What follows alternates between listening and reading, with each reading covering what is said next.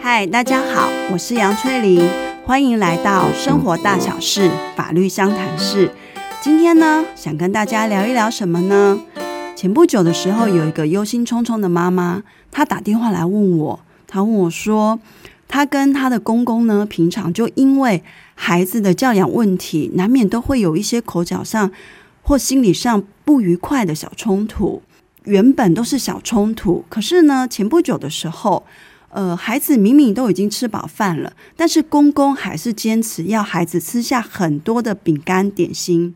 他实在受不了了。于是呢，他就过去想把孩子抱离公公的身边，可是因为在拉扯之间呢，不小心碰触到了公公，结果他也有当下跟公公道歉，那也想说事情应该这样子就算了，没什么事吧。没想到不久之后，他竟然收到了法院关于保护令的开庭通知。他的公公告他，呃，他是对他做家暴的行为。他觉得整个非常的莫名其妙，这不就是一个小小的冲突吗？这样子就可以被认定为是家暴？那如果法院核发了那个保护令给公公的时候，他是不是就有前科了啊？他整个非常的忧心忡忡，也很担心。从这个事情里面呢，我们就知道，一般人只要听到所谓的保护令、所谓的家暴，就会觉得事情是非常的严重。那实际上，家暴这件事情，它确实是非常的严重。可是，是不是所有的就是有些冲突行为，就一定等同于是所谓的家暴事件呢？这个其实是有很多值得讨论的空间。那今天呢，我们就来针对所谓的家事事件里面的民事保护令来做一个简单的说明和介绍。家庭暴力防治法呢，其实它的产生是因为。相信大家应该有对一个名字叫做邓如雯杀夫案有这样的一个印象。她是一个长期处于家庭暴力下的妇女，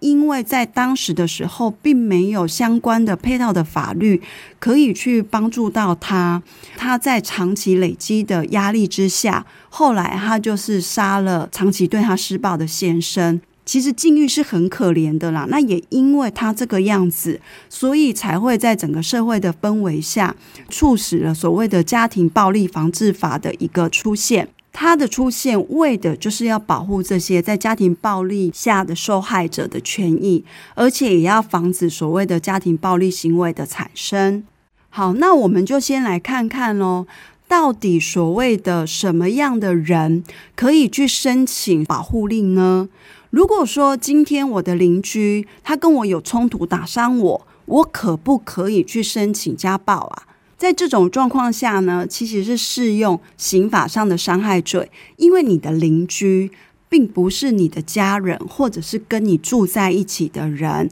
呃，所以他不是去适用家暴法这边的规范，但是他有可能是成立刑法上的伤害罪，所以就回过头来喽，家暴。就是指在家庭里面，所以对象有谁？就是家庭成员之间嘛。他有的就是所谓的配偶，呃，夫妻之间。再来呢，就是所谓的直系血亲，或者是直系的姻亲，跟父母，就是跟你的父母，或者是跟你的公公婆婆。那还有呢，就是世亲等的旁系血亲跟姻亲，像是你的叔叔、婶婶，或者是你的姑姑这些。还有第四种呢，是所谓的同居关系，那是家长或者是家属关系。比如说，像有一些男女朋友，他们可能选择是不结婚，但是他们是同居在一起的。以上的这四类人呢，呃，这是最初的时候立法的时候就是规定的，但是后来就是有发生过说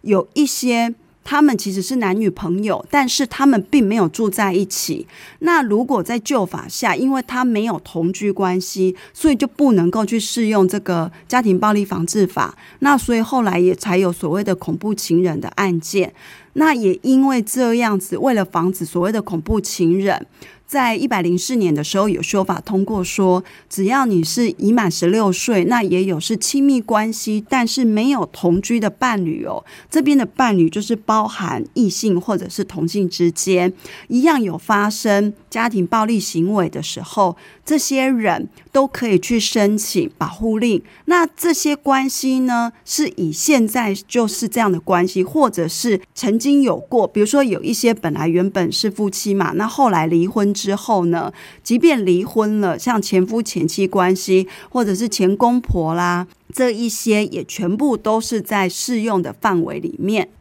那讲完人的部分呢，我们就来看看什么样的行为态样是可以去申请的。一般讲到暴力，就会以为说是不是只有身体上的碰撞，或者是身体受伤才可以？其实不止。除了身体上的一些伤害之外呢，包含在精神上，就是言语上造成的一些冷暴力，让你整个精神是有受影响的，甚至是经济上，他去做一些骚扰或者是控制、胁迫一些不法的侵害行为。这一些都是属于家庭暴力的行为。那因为这个是法条的解释，它比较抽象。如果说换成白话来讲的是，有时候对你做一些经济上的控制，甚至于说强迫你去当他的保证人啊，那在言语上对你进行很多的冷暴力，而且是长期累积的，造成你心理上的伤害呢，这一些全部都是涵盖在心理上。或者是经济上的一些不法侵害行为。讲完人和行为太阳之后呢，我们再来看看所谓的保护令呢，它有哪几种种类？如果呢，以必须要急迫处理的，就是急迫性，有所谓的低到强的话，它可以分三个，一个是通常保护令。再来是暂时保护令，再来是紧急保护令。那为什么我会说就是所谓的急迫处理？因为就是有它必须要急迫性的不同，所以会导致于说它的申请对象、它的审理方式。以及他的申请的方式，还有效期，这些都会有所差异。那在所谓的申请对象的部分呢，因为毕竟国家是有保护所谓人民的义务嘛。当今天有发生就是需要到申请保护令的时候呢，警察、检察官以及主管机关这三类的保护令，他们都可以主动申请。那关于被害人他本身的部分呢，他只能申请通常保护令跟暂时保护令。紧急保护令，因为它涉及就是它核发的那个速度是要很快嘛，那可能相较来讲，对另外一方。在权益上的影响是很大的，是必须要比较慎重的，所以才会限定说，紧急保护令的部分就交由警方、检方主管机关来申请。那在方式上呢，通常跟暂时保护令是必须要以书面的方式。可是紧急保护令呢，它是一个紧急的状况下，除了书面之外，口头或者是传真方式、其他科技设备这些，就是比较多的方式，就是越快越好的方式，都可以去申请。而且是就算是休息日或者是例假日的时候，夜间全部都是可以申请的。那在谈到审理方式的部分呢，在通常保护令，它是必须要经过一个审理方式，就是说通知两招到庭，然后让法官来来问讯，来了解整个事情的经过，最后再决定他要不要准予说核发这样的一个保护令。可是呢，在紧急跟暂时保护令下，法官会基于说整个时间上的考量，他可以选择不经过审理的程序。那在如果说这些保护令呢都被就是核发了，准予核发的状况下呢，通常保护令它的效期就是两年以下，就是最多两年。那它可以延长，那延长的话呢，也是一次以延长两年以下为限。而暂时跟通常的话呢，他们的有效就是说被核准之后就生效了。可是它的失效是在，因为毕竟它是依附在通常保护令下面嘛。如果说今天不管是暂时或者是紧急保护令都核准之后，假设通常保护令撤回了，或者是被驳回了，或者是已经确定核发了，那后面的这两个呢，它就是失效了。那一般人呢，在申请保护令的时候呢，在所谓的很紧急的状况下，当然是由检警主管机关去申请。可是，一般人的被害人，他可能会先申请暂时保护令。那当暂时保护令核准的时候，他就是自动的视为说已提出通常保护令的申请，法院就会开始去进行通常保护令的一个审理。那因为他的暂时保护令已经生效了，所以他在某个程度上也会得到一定的保障。那如果呢？今天假设你发生了，你跟家里的人这些家庭成员之间有冲突了，你被打了，或者是说你真的觉得你感觉自己好像是是不是是处于一个家庭暴力的状况下，你该怎么办呢？如果今天是在一个很急迫的状况下。你能够去寻求的资源帮助，第一个，因为真的跟你涉及生命有些危害，或者是说对于你的未成年子女，就是他方啦，对于这一边有些伤害，可能是生命、身体一些急迫的危险时候，立刻打一一零，就是让警察来处理。但是如果说事情没有那么急迫的时候，你有一些相关的咨询管道，你是可以去寻求协助的。首先是一一三的家暴专线，那它也是一个二十四小时的通话，就是一个二十四小时的专线啦。那当你打进去之后呢，因为它会提供你一些相关的咨询的服务。还有，他会先跟你问清楚整个的状况，给你一个方向之后，后续再让你去进行，看是不是这只是一般的咨询事件呢，还是说是需要通报的？甚至如果说是在很紧急的状况呢，一一三甚至会去协助，让警方单位就是来介入，说你们的这个事件里面。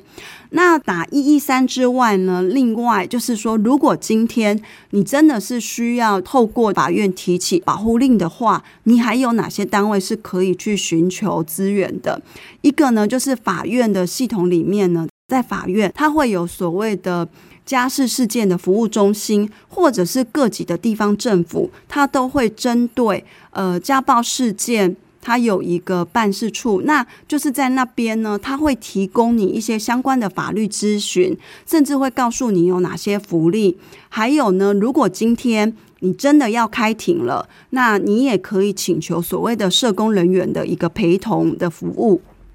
另外呢，各县市政府呢，它也会有所谓的家访中心，这一些也是会提供你一些相关的资源，你可以去寻求的一个服务，不管是咨询，或者是说甚至有一些心理咨商的服务。那像是呢，以在法院的所谓的家庭暴力事件服务处来讲的话。他所提供的一个法律咨询上的服务是，如果呢，今天你确实是需要去说去提出一个所谓的保护令的时候，像在法院，它是会有一个所谓的立稿。就是我今天要提出保护令的申请的时候，我想要申请的内容是有哪些呢？因为根据家庭暴力防治法里面呢，你其实是可以提十三款。那十三款呢，第一到十二款，它是一个所谓的很明确的，比如说禁止对方做暴力行为。或者是请他迁离居所，或者是必须要支付一些就是未成年子女的抚养费用，这些比较具体的都是名列在一到十二款里面。那第十三款就是一个盖瓜条款，就是所谓的其他的保护，就是说其他应该要去做的一个命令来保护这些被害者。那这一些在法院里面，他的立稿是因为这十三款，他都会把它给列出来，然后由当事人之间，就是申请人啦，他自己去衡量说他到底是要申请哪几款，就是做勾选。像这些在法院服务处的部分，就会去协助你去厘清说，在这个事件里面，你到底要的是哪些东西。那在提供所谓的社会福利的部分呢，因为在家庭暴力防治法里面有提到，关于像这些家暴事件的被害人呢。当他们是整体是比较弱势的状况之下，其实他是可以去申请一些紧急的扶助费用，甚至于是租金的补助、那医疗费用的补助。但是关于因为这个涉及钱的部分，还是由各县市的政府他们自己去拟定说，在他们的县市里面，什么样的条件是可以申请，就是什么样事件下的那个家庭暴力的受害者。他可以来申请相关的一个补助。那这些也是你可以透过在法院的时候，那个服务处去问到说哪些福利是可以你去得到的。那因为呢，这整个家庭暴力防治法里面的关于保护令的东西，下面还有一些就是它的内容以及违反的时候会有哪些效果，我想把它放在就是第二个部分再来讲。所以今天呢，我们就先针对上半部分的，先跟大家讲说，所谓的家庭暴力防治法里面，家暴行为、家庭暴力行为，它是发生在哪些对象？以及哪一些行为会被认定成是所谓的家庭暴力？呃，让大家厘清说，并不是只有所谓的家人之间才可以去申请的，其实包含没有同居的男女朋友也是有可能的，或者是已经同居的这些家人都是有可能的。那那个行为的态样呢，不只是身体上的一个暴力，也包含在心灵上的冷暴力，或者甚至于是在经济上的控制，这些都是属于行为的态样。第二个呢，就去解释说，所谓的保护令是分成三种保护令，那他们各自的申请对象、呃审理方式、呃申请方式以及效期多久，这个都有做一个说明。还有在最后的部分呢，告诉大家说，如果今天真的发生了所谓的家庭暴力事件的时候，那你能怎么做？打一一三，打一一零，去家扶中心或者是法院的家庭暴力事件的服务处去申请相关的咨询跟服务，来保障你自己。今天就先让大家。对于所谓的保护令有一个初步的概念，那下次呢，我们再来针对它一些比较细节的部分再做说明。那今天的 podcast 就到这边结束喽，好，再见，拜拜。